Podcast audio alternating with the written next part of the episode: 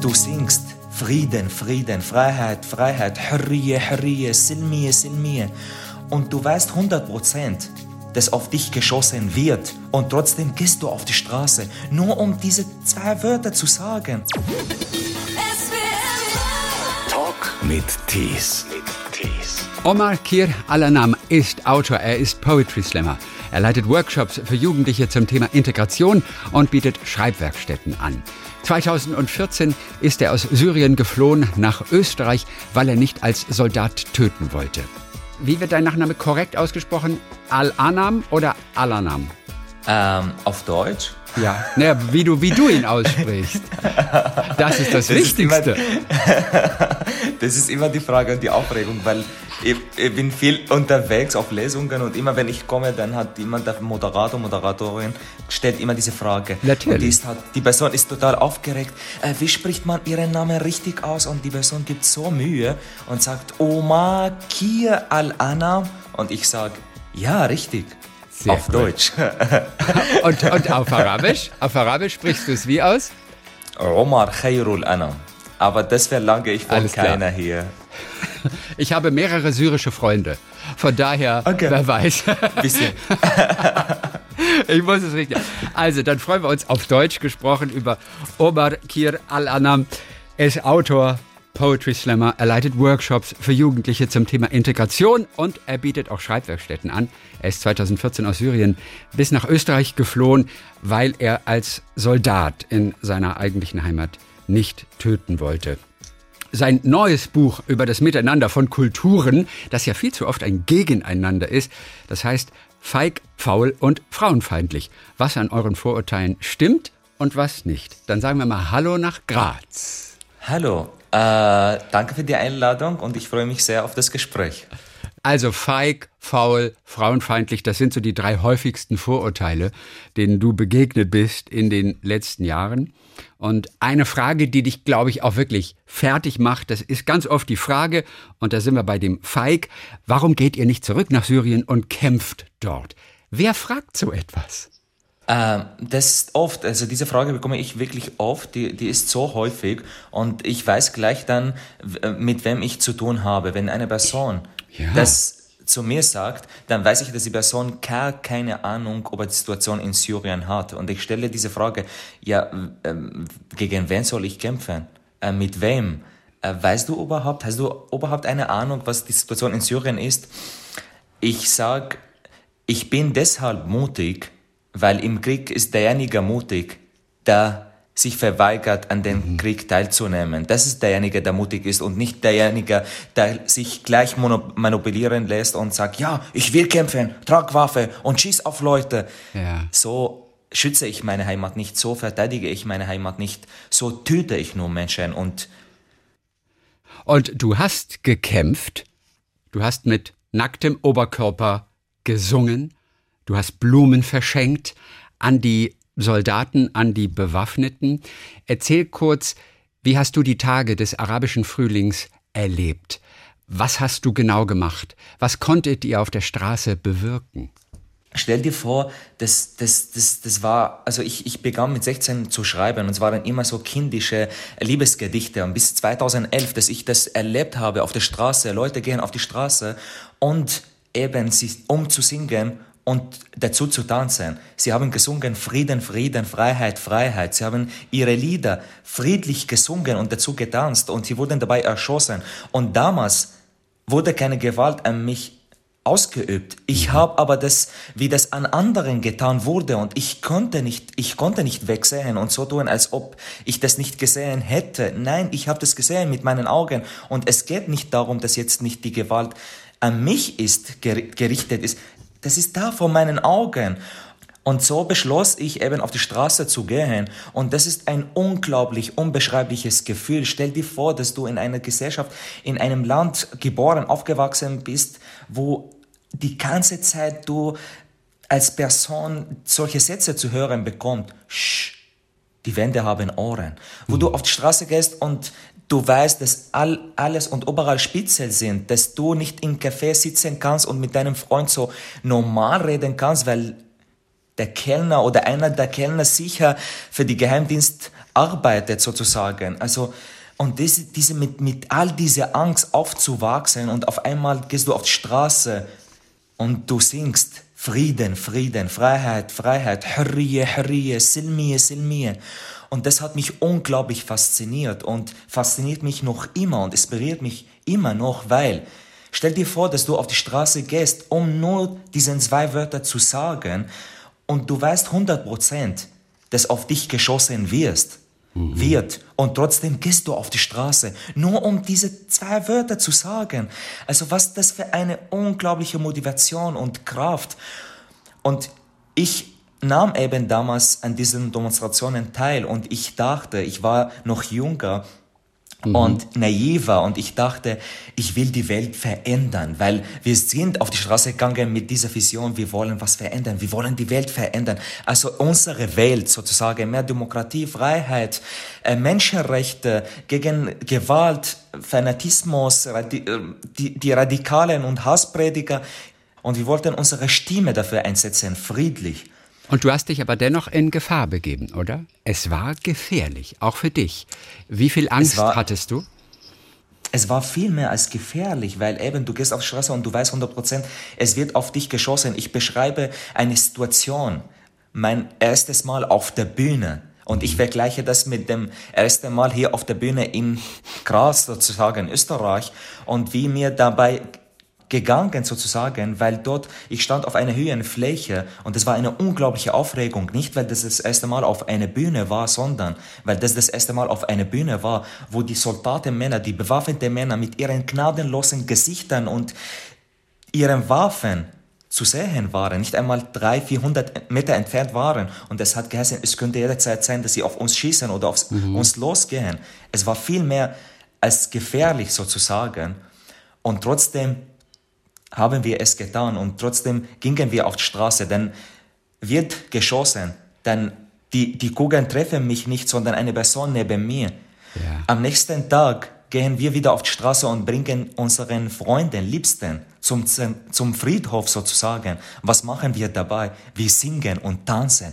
Und das, was ist das für eine unglaubliche Kraft, die mhm. uns beim Trauer bringt zu singen? Das hat mich unglaublich fasziniert. Also diese, ja. ich bleibe friedlich, ich sitze meine Stimme. Wie viele Freunde hast du zum Friedhof begleiten müssen am Tag nach Schüssen? Mehrfach, schätze ich.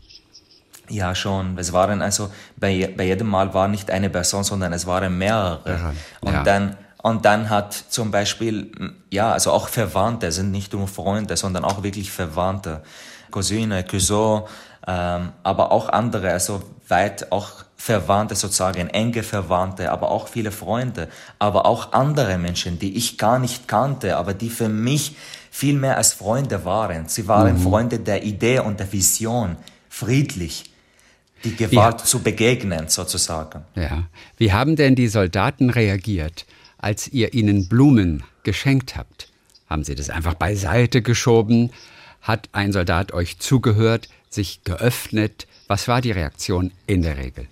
sehr unterschiedliche. Die meiste war Gewalt. Das muss ich ganz klar darstellen.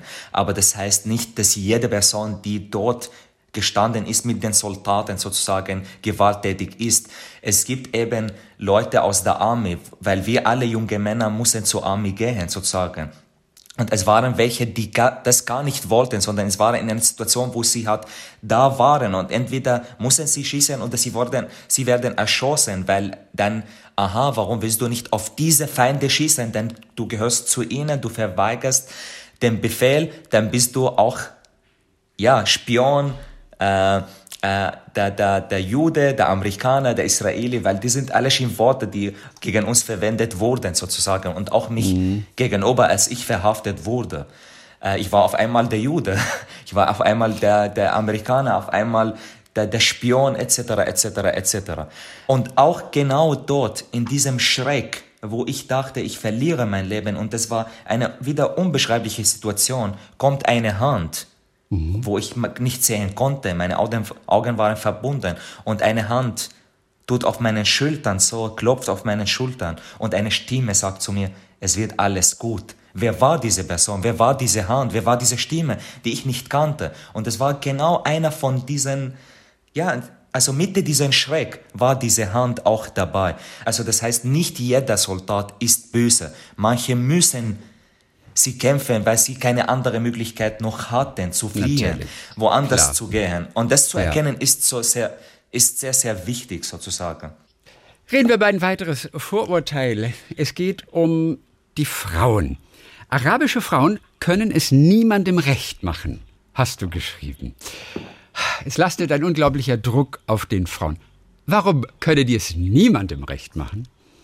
Weil stell dir vor, die arabischen Frauen, also aus der arabischen Community in Europa sozusagen, können niemandem rechtfertigen, weil eine, eine Frau gilt noch immer als rückständig, eine Muslime als Orthodox sozusagen, wenn sie ein Kopftuch trägt und wird von der Seite der Europäer sozusagen Druck auf sie geübt, bis sie das Kopftuch auszieht, dann ist die, hat die eher moderne, progressive Muslime, etc., etc., etc. Ja. Jetzt umgekehrt, wenn eine arabische Frau aus der Community Kopftuch ablegt, sie will das nicht mehr tragen, dann wird Druck aus der Seite der Community auf sie wieder geübt. Dann ist sie nicht mehr die brave Frau, dann ist sie die Europäerin und das ist hat, das hat versteckt, hat sehr viel Sexismus dabei sozusagen, weil ja, sie gilt halt nicht mehr als diese brave Frau, sie ist halt Europäerin und Europäerin, das Freizügiger. freizügig, Und, ja. äh, man kann sie nicht mehr kontrollieren, sie achtet nicht auf ihre Ehre. Also hat viel mit Sexismus auch dazu tun und eben keine gute Frau mehr, sozusagen, sie wird ausgeschlossen. Also ich erwähne eine Geschichte von Aisha sozusagen, die sich auch scheiden wollte. Und dann Frauen haben mit ihr den Kontakt abgebrochen, sind immer Männer zu ihr gekommen. Also sie hat gelitten sozusagen unter diesem Druck der Community auf sie, weil sie eben ihr Leben leben wollte, ihr Wille durchsetzen wollte, weil sie erkannt, was sie wirklich will sozusagen. Und das sind die arabischen Frauen, die eben zwischen diesen zwei Seiten Ja. und sie Natürlich. leiden, weil jede Seite versucht eben sie zu instrumentalisieren. Du bist, er ist gut, wenn du so und so und so bist, wenn du Ja. so und so und so ausschaust. Ich habe eine Freundin, die ist 2015 gekommen und hat mich dann, also sie sprach auch noch kein Deutsch, aber jemand hatte übersetzt. Damals hat sie gesagt, wenn ich auf der Straße bin, muss ich mein Kopftuch ausziehen. Also sie war bereit, das Kopftuch ähm, abzusetzen. Und dann habe ich gesagt, nein, nein, hier kannst du, du wenn du es betragen magst, dann trägst du es. Wenn du es weglassen willst, dann kannst du es weglassen. Das ist uns völlig egal. Das machst du so, wie du möchtest.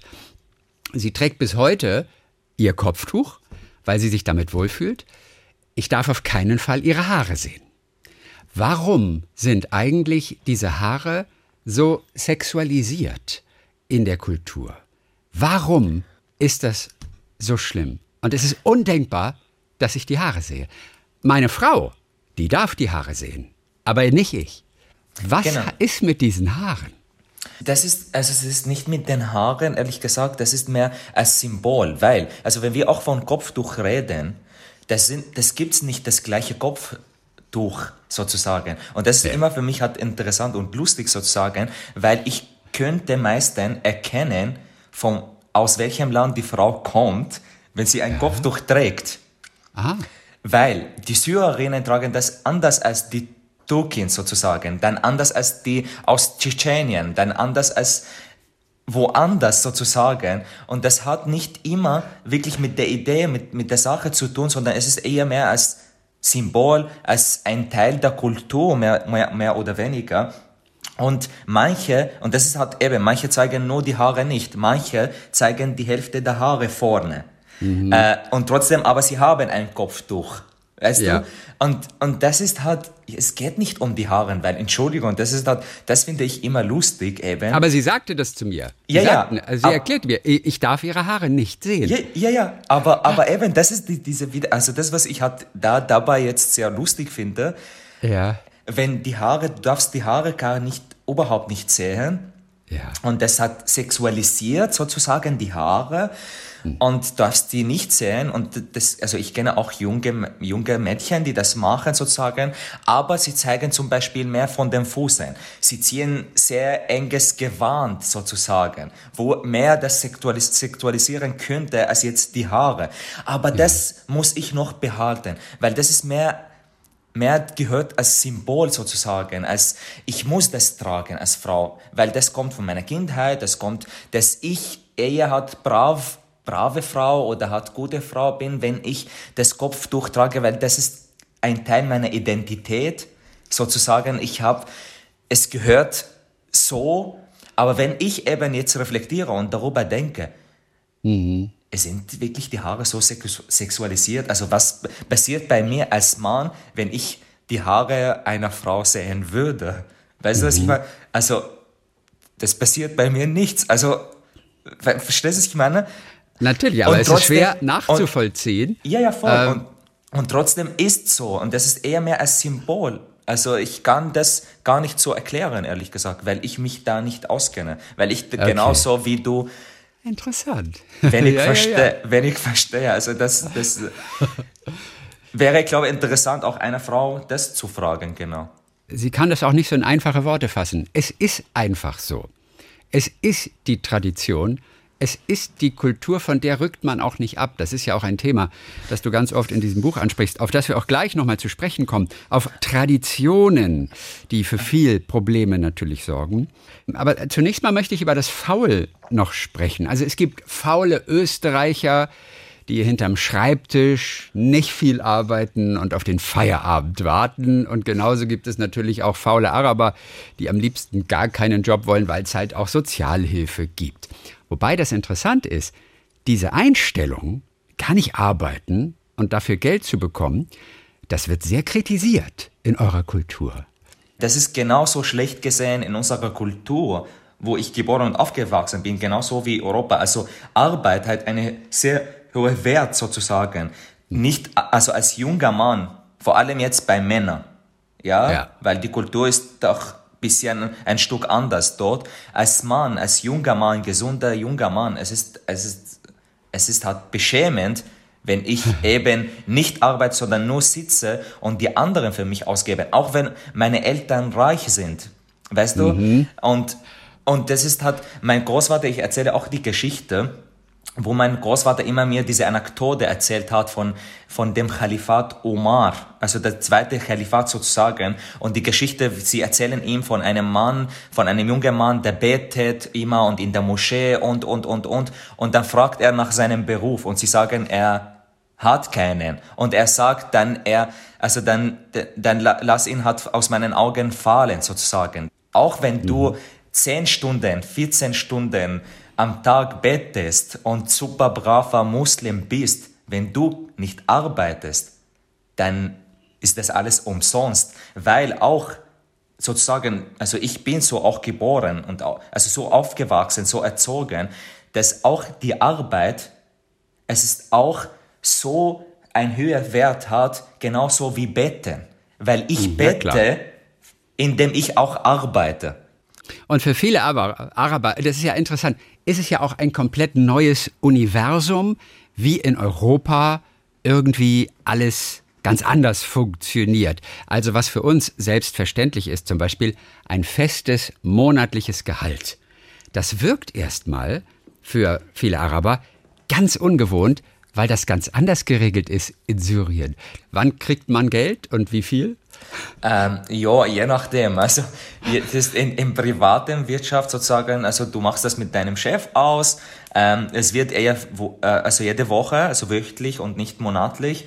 Am Ende der Woche gehst du zu deinem Chef und dann äh, musst du verhandeln. Warst du nicht brav, hast du mehr gearbeitet, warst du nicht so sympathisch und nett zu deinen Kunden, okay, du kriegst weniger. Also du musst die immer verhandeln sozusagen, welche Summe und dann kriegst du dieses Geld. Und wenn der Chef sagt, ja, jetzt zum Beispiel, es gibt doch kein Geld, du bekommst das noch in nächste Woche oder in zehn Tage. Ja, weißt du, es funktioniert das ganz, ganz anders.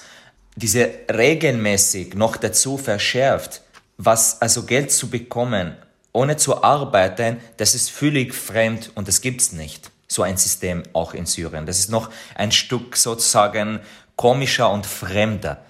Nur wenn ich arbeite, muss ich verhandeln und dann bekomme ich und wenn nicht, dann muss ich schauen, mit meinem Chef streiten. Aber ja. monatlich die gleiche Summe von Geld zu bekommen, ohne ja, zu arbeiten, das gibt's gar nicht. Also das Leben, auf das ähm, Araber hier in Europa stoßen, was sie kennenlernen, das ist eigentlich noch viel fremder noch, als wir vermuten würden auch um das alles einzuordnen, was bedeutet was. Interessant auch, wo wir über Geschäfte sprechen, auch eure Öffnungszeiten in Syrien, die Öffnungszeiten von Geschäften. Ja, die sind etwas flexibel.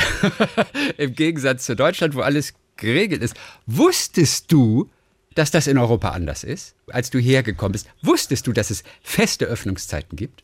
Ja, also, also natürlich, ich überspitze das hart, dass in, in Syrien ist halt etwa flexibler und da gibt es keine fixe. Es gibt schon ungefähr fixe von bis, aber das gilt nicht für alle, weil ich mache mein Geschäft, wann ich will auf und ich schließe, wann ich will, hat äh, sozusagen. Und eben es könnte sein, dass ich halt bis Mitte der Nacht arbeite und morgen schon wieder um sechs in der Früh aufmache oder doch dann länger schlafe. Also das ist halt äh, je nach unserer Laune sozusagen.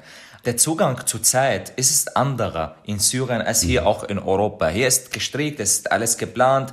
Ich habe nie einen Kalender gebraucht in Syrien. Ich habe nie einen Kalender in Syrien gehabt. Nie. Ich mhm. musste erst hier mit einem Kalender klarkommen und leben. Und das war richtig das, das Schwierigste in, im ganzen Integrationsprozess sozusagen. Mit einem Kalender. Und wie fühlt sich das an für dich? Wie ja, fühlt sich das mühsam. an für dich mit Kalender? Mühsam. Oder mit der Zeit, geregelten Zeit? Mühsam. Mühsam. Ja, Arbeit, Termine zu machen, das ist klar. Und das hat, wenn ich einen Termin mache um 10, dann komme ich 10, wenn, etc., etc., das ist alles klar. Aber wenn ich Freunde treffen will, das ist kein Arbeitstreffen. Warum muss ich strick 6 Uhr genau Punkt treffen und wenn sie kommen, dann muss das Essen auf dem Tisch sein und hallo, wir sind Freunde. Also das ist halt, äh, man könnte hier schon ein bisschen übertreiben. Ich meine, du bist als Schreiber schon hergekommen. Du bist Schriftsteller, du bist Autor. Das war für dich natürlich ganz wichtig, Deutsch zu lernen. Und zwar ganz schnell. Das hast du wahrscheinlich sofort gemerkt, denn du arbeitest ja mit Worten. Viele tun sich schwer, einfach zu lernen, weil sie auch das Lernen nicht gewohnt sind. Und man sollte ihnen schon so ein bisschen Zeit lassen, wenn sie hier sind, bevor man dann sagt, sprich Deutsch, oder? Ja, aber du hast es trotzdem ein paar Mal gehört ganz am Anfang. Sprech Deutsch, oder? Ja, schon, schon, schon. Und noch, noch oder oder noch, noch hat, ähm, ja, stell dir vor, ich bin in der Steiermark gelandet, wo ich nach Österreich gekommen bin, wo mit mir Steirisch gesprochen wurde. Ja. Und Steirisch ist noch eine andere Sprache als Deutsch. Ja, ich, ich bin hierher gekommen, aber ich war nicht der Autor, ich war nicht, ich war nicht der Schreiber, ich war nicht der Künstler. Ich war nur der namenlose Flüchtling. Ich habe dieses Gefühl, dass ich meinen Namen verloren habe, weil die erste Station, wo ich damals gebracht wurde, war irgendeine Flüchtlingsunterkunft wirklich auf dem Berg ganz oben in Tirol, wo nichts gegeben hat, außer diesen zwei ja. Flüchtlingsheime. Und da hatte ich das Gefühl, meinen Namen zu verlieren sozusagen. Und da musste ich wieder meinen Namen finden und auch bauen sozusagen. Und, und da begann ich natürlich Deutsch zu lernen. Und da hat keine Möglichkeiten ge gegeben. Also ich, ich, es hat nicht die Möglichkeit gegeben, dass ich zu einem einen Deutschkurs besuche, sondern da stand ja, ich ganz ja. in der Früh in diesem Flüchtlingsunterkunft, setz, setzte die Kopfhörer auf und lernte Deutsch durch einen YouTube-Kanal. Wirklich wie ein Kind täglich bis sieben ja. Stunden. Und am Abend. Und du bist 2014 gekommen, müssen wir sagen. Nicht mit der großen Welle 2015. Du warst eben 2014 genau, schon hier. Ende. Da gab es noch viel weniger Angebote. Ja, eben, Ende 2014, wo eben kurz vor dieser Flüchtlingswelle und hat mhm. diese Angebote nicht wirklich gegeben. Und stell dir vor, du, du lernst sieben Stunden am Tag, sechs Stunden am Tag Deutsch und am Abend hast du alles vergessen, weil das, die Sprache war nicht lebendig. Ich habe zwar gelernt, aber ich habe nicht gewusst, ob ich überhaupt das richtig ausspreche, ob das überhaupt richtig, wie ich das lerne, etc., etc., etc. Und dann irgendwann kam die zweite Phase, wo ich eben täglich in die Stadt gefahren bin und ich habe versucht, einfach nach Leuten zu suchen, mit denen ich diese komische Sprache sprechen kann, weil damals war für mich die deutsche Sprache eine komische Sprache, eine Fantasiesprache. Es ist unmöglich, diese Sprache zu lernen. Und langsam, Wo hast du sie denn gefunden, die Menschen, mit denen du sprechen konntest? Auf der Straße Dann? und überall. Auf der Straße, du hast sie angesprochen. Ja, weißt du, ich war, ich war, stell dir vor, fremd zu sein, nicht schön. Fremd zu sein bedeutet, dass ich die ganze Zeit dieses Gefühl habe, dass ich beobachtet bin, dass alle schon mich die ganze Zeit anschauen, dass jede Bewegung von mir bewacht ist, sozusagen, dass ich die ganze Zeit Angst habe, irgendwas Falsches zu machen. Ich war unmerkbar und sichtbar mehr oder weniger und ich beobachtete die Leute. Wer schaut denn jetzt sympathisch aus? Bin hingegangen und ich habe die Person angesprochen. Ich habe nach irgendwas gefragt. Und wie haben sie reagiert? Wie haben sie reagiert, wenn du sie angesprochen hast auf der Straße? Meistens nett. Meistens mit einem okay. Lächeln, weil auch ich bin mit wirklich wie ein Kind, stell dir vor, so mit einem Kind mit so großen Augen, mit einem Lächeln hingegangen und ich habe gebrochenes Deutsch gesprochen und ja, ich hatte auch, das muss ich auch dazu sagen, ich habe auch dieses Glück, dass ich ich war immer als der Spanier verkleidet.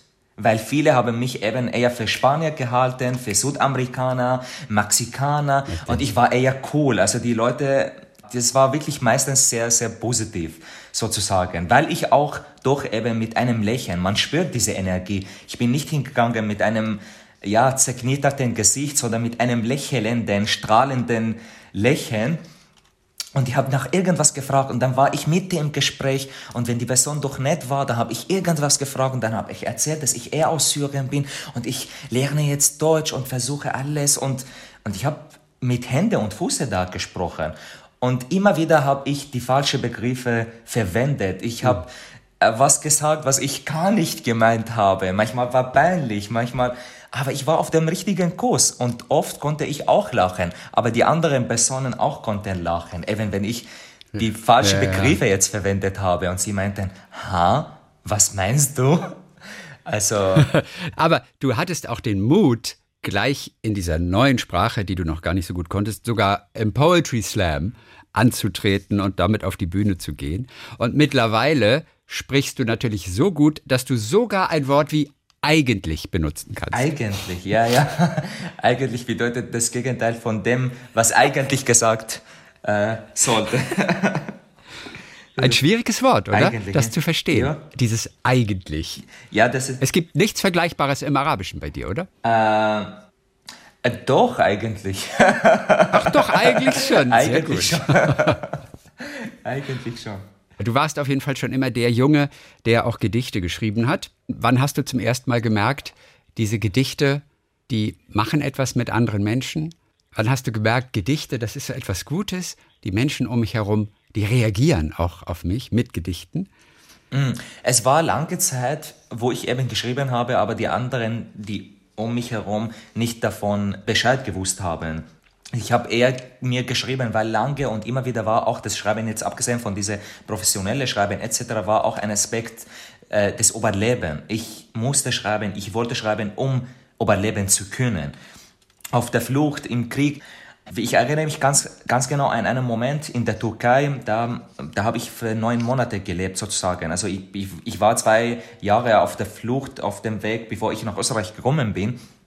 Ja, aber zuerst mal im Libanon und dann in der Türkei. Genau. Und ich erinnere mich ganz genau an den Moment, wo da in der Türkei wohnte ich mit, mit fünf anderen sozusagen und einer war, mit, mit dem ich studiert habe. Und ich habe damals nach, ich, ich habe irgendwas gearbeitet, eine schwierige Arbeit, stand 15 Stunden vor einer Maschine und habe Schuhsäulen ab, abschleifen müssen sozusagen. Am Abend bin ich nach Hause gekommen, ich war fertig und ich wollte trotzdem schreiben, auch wenn nur zwei Zeilen, weil das, das, ich sehe mich noch immer als Schreiber, auch wenn ich 15 Stunden vor dieser Maschine stehe. Aber der Schreiber in mir will ich nicht verlieren. Und da saß ich in meinem Stockbett und habe nur ein oder zwei Sätze geschrieben oder ein kurzes Gedicht und ich habe das geteilt auf meinem Facebook damals. Und ich erinnere mich an den Moment, wo dieser Freund auf einmal so gesprungen ist aus dem Bett, weil er gerade den Satz gelesen hat, was ich gepostet habe. Und er war, also das, was in ihm das gemacht hat, hat mich unglaublich viel und stark berührt sozusagen.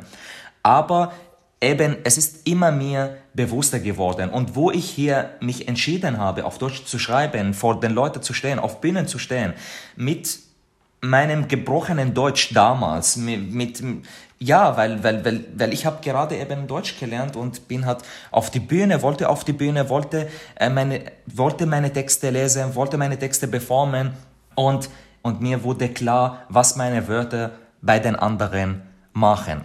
Zum Beispiel eine Geschichte. Eine, eine, eine, eine Bekannte, die ich nicht wirklich, also nicht wirklich gekannt habe, sondern immer wieder in der Stadt begegnet habe und wir haben uns angelächelt, hallo, und auf einmal so nach, nach einem Jahr dieser Begegnung, wo wir uns immer dazwischen begegnen, wir begrüßen uns und die sah mich, nachdem eben mein zweites Buch erschienen ist und sie wechselt die, die Straßenseite, kommt zu mir und sie umarmt mich so stark und sie sagte, du weißt nicht, was du machst, du weißt nicht, was du machst, weißt du, meine Tante, meine Tante ist rassistisch und weißt du, was sie sagt? Sie glaubt dir. Und da ist mir bewusster geworden, was eben meine Wörter, meine Sprache, meine Geschichte, meine Erzählungen mit den Leuten machen.